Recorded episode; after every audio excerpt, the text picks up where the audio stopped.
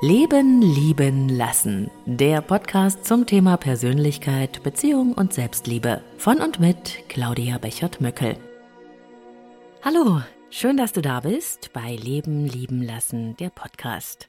Ich bin Claudia und in diesem Artikel möchte ich dir zeigen, wie machtvoll unsere Gedanken wirklich sind und wie du das Prinzip der sich selbst erfüllenden Prophezeiungen positiv für dich nutzen kannst. Ich äh, möchte dich auch gerne zu einem kleinen Experiment einladen, bei dem du Erstaunliches entdecken kannst. Achte darauf, wie du mit dir sprichst, denn du hörst dir zu. Über sich selbst erfüllende Prophezeiungen und die Macht deiner Gedanken. Und jetzt kurz Werbung für Avea, dem führenden Schweizer Unternehmen in Sachen Longevity-Forschung. Avea hat sich einen Namen gemacht mit hochwertigen Supplements auf dem neuesten Stand der Wissenschaft für ein langes und gesundes Leben. Und wichtig dafür ist auch, hast du vielleicht schon gehört, ein möglichst stabiler Blutzuckerspiegel, ohne allzu heftige Spitzen und Abstürze, wie das zum Beispiel nach einem kohlenhydratreichen Essen entstehen kann. Und zum Glück gibt es eine natürliche Möglichkeit, solche Glucose-Crashs zu vermeiden, die ja nicht gut für unseren Körper sind. Von Avea gibt's den Stabilizer mit einer revolutionären Blutzuckerstabilisierenden Formel. Im Stabilizer sind drei natürliche Inhaltsstoffe und die blockieren ca. 40 Prozent der Kohlenhydrate beim Essen. Das bringt deinen Blutzuckerspiegel in Balance, wenn du mal was richtig Kohlenhydratreiches isst, wie zum Beispiel einen Geburtstagskuchen. Eine Kapsel vor dem Essen, wenn es zu üppig wird, und die Zuckercrashs bleiben aus, und zwar auf die natürliche Weise dank weißem Maulbeerblatt und Berberin, die im Stabilizer drinstecken. Und das Gute dabei, bleibt unser Blutzuckerspiegel stabil, fühlen wir uns nicht nur besser, es erhöht sich auch das Sättigungsgefühl und die Heißhungerflashs bleiben aus. Hast du auch Lust, den Stabilizer von Avea oder die anderen Longevity-Produkte selbst mal zu testen? Mit dem Code LLL bekommst du 15% auf deine erste Bestellung und du kannst risikofrei testen, denn Avea bietet eine 90-Tage-Geld-Zurück-Garantie. Link und Rabattcode findest du in den Shownotes dieser Episode. Es ist noch gar nicht lange her, da hat äh, eine Klientin in einer Sitzung zu mir gesagt, also ich gehe erstmal immer vom Allerschlimmsten aus und wenn es dann doch besser kommt als gedacht, dann freue ich mich. Tja, ist jetzt nicht ganz unlogisch. Ähm, und als ich gefragt habe, wie oft kommt es denn besser als gedacht, da hat sie gesagt, na ja, eher selten. Meistens behalte ich leider recht. Deshalb bin ich ja da. Hm. Schwarzmalen kann eine richtige Lebensphilosophie sein und äh, sie funktioniert auch erstaunlich gut. Wenn du erstmal mit dem falschen Bein aufgestanden bist, dann kann der Tag eigentlich nur noch mies weitergehen, oder? Zu spät aus den Federn, schlechte Laune, ins Büro gehetzt, natürlich Stau, die Unterlagen vergessen, Mist, der neue Kollege nervt heute ganz besonders, die Kunden sind irgendwie anstrengend und der Chef, hm, der guckt auch irgendwie unfreundlich und wer weiß, was er im Schilde führt. Beim Einkaufen auf dem Nachhauseweg gerätst du dann auch noch an diese unglaublich unfreundliche Verkäuferin und zu Hause wartet heute sicher auch nichts Gutes mehr auf dich. Ist eben ein richtiger Scheißtag. Das war ja heute Morgen schon klar. Also ich bin sicher, so oder so ähnlich. Ähm, hast du das auch schon erlebt? Ähm, und es ist ganz einfach so, wie wir an eine Sache herangehen, so erleben wir sie meistens auch. Also unsere Erwartungen und Befürchtungen beeinflussen unsere Art und Weise, wie wir etwas erleben. So weit, so gut. In der Theorie, wie gesagt, ist uns das allen klar. In der Psychologie ist dieses Phänomen auch bestens bekannt. Ähm, es gibt zahlreiche Studien zum Thema Self-Fulfilling Prophecy. Da gab es unter anderem ähm, zum Beispiel ein Experiment, da hat man Lehrern gesagt, dass einige Schüler in einer bestimmten Klasse sehr, sehr klug seien, dass von denen sehr viel zu erwarten wäre. Und denselben Lehrern sagte man auch, äh, welche Schüler in der Klasse nur mittelmäßig seien. Tja, was glaubst du? Nach mehreren Monaten hatten sich die Erwartungen erfüllt. Die Schüler, von denen die Lehrer geglaubt hatten, dass sie besonders klug wären, die hatten ausgezeichnete Noten und die als mittelmäßig benannten Schüler, die lagen mit ihren Noten unter dem Durchschnitt. Der Haken an der Sache ist allerdings, in Wirklichkeit hatten zu Beginn des Experiments alle den gleichen Wissensstand und die gleichen Leistungen. Tja, unser Denken bestimmt unsere Wahrnehmung. Eigentlich wunderbar, denn das funktioniert nicht nur in negativer, sondern auch in positiver Hinsicht. Hast du Lust, es einmal selbst auszuprobieren? Dann ist dieser Artikel für dich. Versteh mich nicht falsch, es geht mir nicht darum, alles rosarot zu malen, so in der Weise, du musst das nur positiv sehen und so weiter. Ich sag's ganz ehrlich, von dieser Art positiven Denkens halte ich wenig.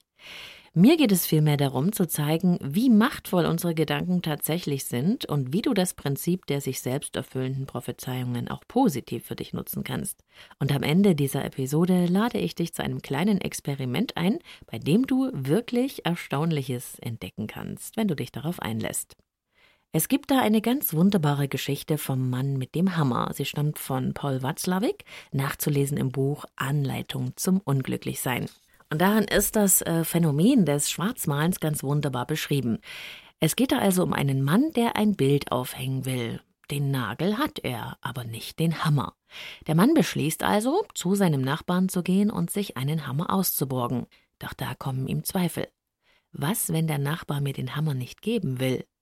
Schon gestern grüßte er mich nur ganz flüchtig. Vielleicht war er in Eile, vielleicht hat er aber auch was gegen mich. Und was? Ich habe ihm doch gar nichts getan. Der bildet sich dann nur etwas ein. Wenn jemand von mir ein Werkzeug borgen wollte, ich gäbe es ihm sofort. Und warum er nicht? Wie kann er einem Mitmenschen einen so einfachen Gefallen abschlagen? Leute wie er vergiften einem das Leben. Und dann bildet er sich auch noch ein, ich sei auf ihn angewiesen, weil er einen Hammer hat. Jetzt reicht es mir aber wirklich. Und so stürmt er hinüber, läutet, der Nachbar öffnet, doch noch bevor er guten Tag sagen kann, schreit ihn unser Mann an. Behalten Sie doch Ihren Hammer, Sie Rüpel. ja, nicht schlecht, oder? Da hat sich der Mann ohne Hammer wirklich ganz schön in seine Gedanken reingestresst. Und auch diese Geschichte beweist ganz wunderbar, unsere Gedanken sind nicht die Realität. Wir denken und bewerten eine Situation und verhalten uns dann so, als wäre sie wahr, weil wir das ganze Jahr in unserem Kopf schon vorweggenommen bzw. uns ausgemalt haben. Wir verhalten uns also zu unseren eigenen Gedanken, nicht zu dem, was wirklich passiert, also zur Realität. Wir bauen gewissermaßen eine Privatwirklichkeit, die nur in unseren Gedanken existiert, die wir aber für wahr und ganz real halten. Das ist wie ein Abbild der Wirklichkeit in unserem Kopf. Und das sorgt im schlechtesten Falle dafür, dass unsere Erwartungen eintreten, weil wir uns ja genauso verhalten, als wären sie existent. Du willst noch ein Beispiel? Hier ist es. Wenn ich davon ausgehe, dass die unfreundliche Nachbarin heute eh nicht grüßen wird, dann gehe ich selbst auch grußlos und hoch erhobenen Hauptes an ihr vorbei und denke, was für eine unhöfliche Person. Und dabei übersehe ich wahrscheinlich, dass sie mir die ganze Zeit schon erwartungsvoll entgegenblickt. Genau genommen, wenn ich ehrlich bin, hat sie keine Chance. Ich habe ihr Verhalten schon vorweggenommen in einem Film in meinem Kopf, genau wie in der Geschichte vom Mann mit dem Hammer. Vielleicht ist es auch deine Freundin, die sich irgendwie komisch verhält, sich zurückzieht und irgendwie anders ist als sonst. Was habe ich ihr denn getan, denkst du vielleicht und fühlst dich schlecht. Den ganzen Tag verfolgen dich diese Gedanken und du hast Fragezeichen im Kopf. Nur Fragen, fragen willst du sie nicht. Wer weiß, was sie mir dann vorwirft oder was ich falsch gemacht habe. Hm, das fühlt sich alles gar nicht gut an. Du ziehst dich zurück. Du weißt nicht, wie du dich verhalten sollst. Einen Tag später fragt deine Freundin dich, ob sie dir irgendetwas getan hätte, weil du dich so komisch verhalten würdest. Hm, dabei hat sie doch ein Problem mit ihrem Partner und braucht ganz dringend deine Hilfe. Mensch, wenn du das gleich gewusst hättest. Und wie kannst du es anders machen? Wie wär's damit? Gedanken denken ist etwas anderes als Gedanken glauben. Wenn du also unsicher bist, warum ein Mensch oder eine Situation sich schwierig verhält oder woran du hier eigentlich bist, dann kannst du ganz genau Folgendes tun. Erstens, frage dich, was genau dich jetzt an dieser Situation so traurig macht, beziehungsweise was du befürchtest. Finde den Gedanken im Hintergrund deines Verstandes, der dich traurig macht oder leiden lässt. Hier ein Beispiel. Deine Freundin verhält sich seltsam zu dir und du wirst unsicher, und das bedeutet für dich das? Stell dir einfach diese Frage, was bedeutet das für mich? Die Antwort könnte zum Beispiel sein, ich befürchte, dass sie sauer auf mich ist und mich ablehnt. Das ist der Satz, der dich traurig macht und dich leiden lässt. Das ist nämlich deine Bewertung der Situation, von der du glaubst oder annimmst, dass sie wahr ist. Und diesen Satz, der dich traurig macht, den gilt es herauszufinden. Aber diese Bewertung ist nur eine Möglichkeit, über diese Situation zu denken, also nur eine Möglichkeit, wie man die Situation betrachten könnte. Deshalb ist die nächste Frage außerordentlich wichtig. Zweitens, wie könnte es noch sein? Welche Möglichkeiten könnte es noch geben, warum sich deine Freundin so merkwürdig verhält? Denk einfach nach und überleg dir zwei, drei andere Bewertungen der Situation. Zum Beispiel, sie ist heute nicht so gut drauf. Vielleicht hat sie ein Problem. Oder sie könnte Stress haben mit ihrem Mann. Oder sie hat Ärger mit ihrem Chef gehabt. Dritte Frage, könnte das auch wahr sein? Geh deine Vermutungen durch und frag dich, was davon auch wahr sein könnte. Spüre in dich hinein, ob es Ja oder Nein in dir sagt. Was stellst du dabei fest? Welche Wahrheit oder welche Bewertung der Situation möchtest du glauben und wie fühlt sich das an? Viertens, überprüfe deine Vermutungen. Jetzt hast du verschiedene Bewertungen ein und derselben Situation. Geh zu deiner Freundin und frag sie. Der kürzeste Weg zwischen zwei Menschen ist schließlich die Kommunikation. Und vielleicht hat sie ja genau darauf gewartet. Wenn du diese kleine Übung ausprobierst, kannst du Erstaunliches feststellen. Ich bin sehr gespannt und freue mich, wenn du mir von deinen Erlebnissen berichtest.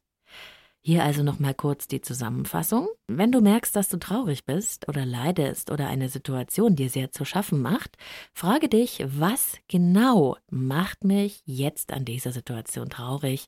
Was genau verletzt mich? Und was bedeutet das für mich? Zweitens, wie könnte es noch sein? Welche Möglichkeiten findest du noch heraus, um diese Situation zu beurteilen? Drittens, könnte das auch wahr sein? Geh deine Vermutungen und Bewertungen durch. Und viertens, überprüfe deine Vermutungen. Frag einfach nach. Nur sprechenden Menschen kann geholfen werden. So kannst du also der Wahrheit auf die Spur kommen, wenn es darum geht, Menschen oder Situationen zu beurteilen. Eine andere tolle Methode ist The Work von Byron Katie und darauf werde ich gerne ein andermal eingehen. Die selbsterfüllende Prophezeiung wirkt aber nicht nur bei Gedanken, die du über andere oder über Situationen hast, denn genauso wirksam ist das Phänomen auch bei den oft unbewussten Gedankenmustern und Bewertungen, die du über dich selbst hast. Und glaub mir, davon gibt es jede Menge. In Coaching und Beratung erlebe ich immer wieder, wie destruktive Glaubenssätze und Erwartungshaltungen Klienten davon abhalten, das Leben zu führen, das sie gerne hätten. Es ist ein bisschen so, als gibt's da eine Stimme in ihrem Kopf, die ihnen Sätze sagt wie diese Ich bin nicht gut genug oder ich werde nie eine glückliche Beziehung haben oder ich bin nicht wichtig genug, andere interessieren sich nicht für mich. Es ist der innere Kritiker, der einen davon abhalten will, etwas Neues zu versuchen, etwas zu wagen, sich zu verändern. Aber diese Stimme, die uns pausenlos die Beine stellen will, ist nicht real. Sie ist eine Konstruktion in deinem Kopf. Wenn du ihr glaubst, wirst du es gar nicht erst versuchen, eine Veränderung anzugehen, weil du doch eh schon vorher weißt, dass du scheitern wirst. Und genau dann wirst du Recht behalten. Du bekommst, was du erwartest. Zum Glück geht's aber ja auch anders. Es gibt eine ganze Reihe an Möglichkeiten, einengende, destruktive Denk- und Verhaltensmuster herauszufinden und aufzulösen, sodass du dir nicht mehr selber im Weg stehen musst. Das Problem an diesen Glaubenssätzen ist, dass sie unbewusst agieren, das heißt du merkst gar nicht, dass du in einer bestimmten Weise denkst und dich danach verhältst. Es geht also darum, diese Glaubenssätze aufzuspüren. Und ich bin wirklich immer wieder sehr begeistert und glücklich, wenn ich sehe, welchen Durchbruch das Aufspüren und Verwandeln solcher Denk- und Verhaltensmuster bei Klienten haben kann und welche unglaubliche Energie dabei freigesetzt wird. Und wenn du möchtest, kannst du selbst anhand eines kleinen Experiments nachprüfen, ob das auch für dich gilt. Hast du Lust darauf? Okay, hier kommt es. Nimm dir einfach ein Blatt Papier und schreib mal auf, welche negativen Gedanken du über dich selbst hast. Lass dir ruhig eine Weile Zeit, da wird sich sicher was finden lassen. Und als kleinen Hinweis habe ich hier mal eine Parade an selbstabwertenden Gedanken zusammengestellt, die es besonders häufig in Frauen denkt.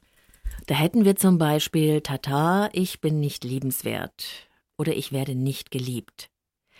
Ich bin nicht schön genug ich bin nicht klug genug oder mich nimmt niemand so richtig ernst.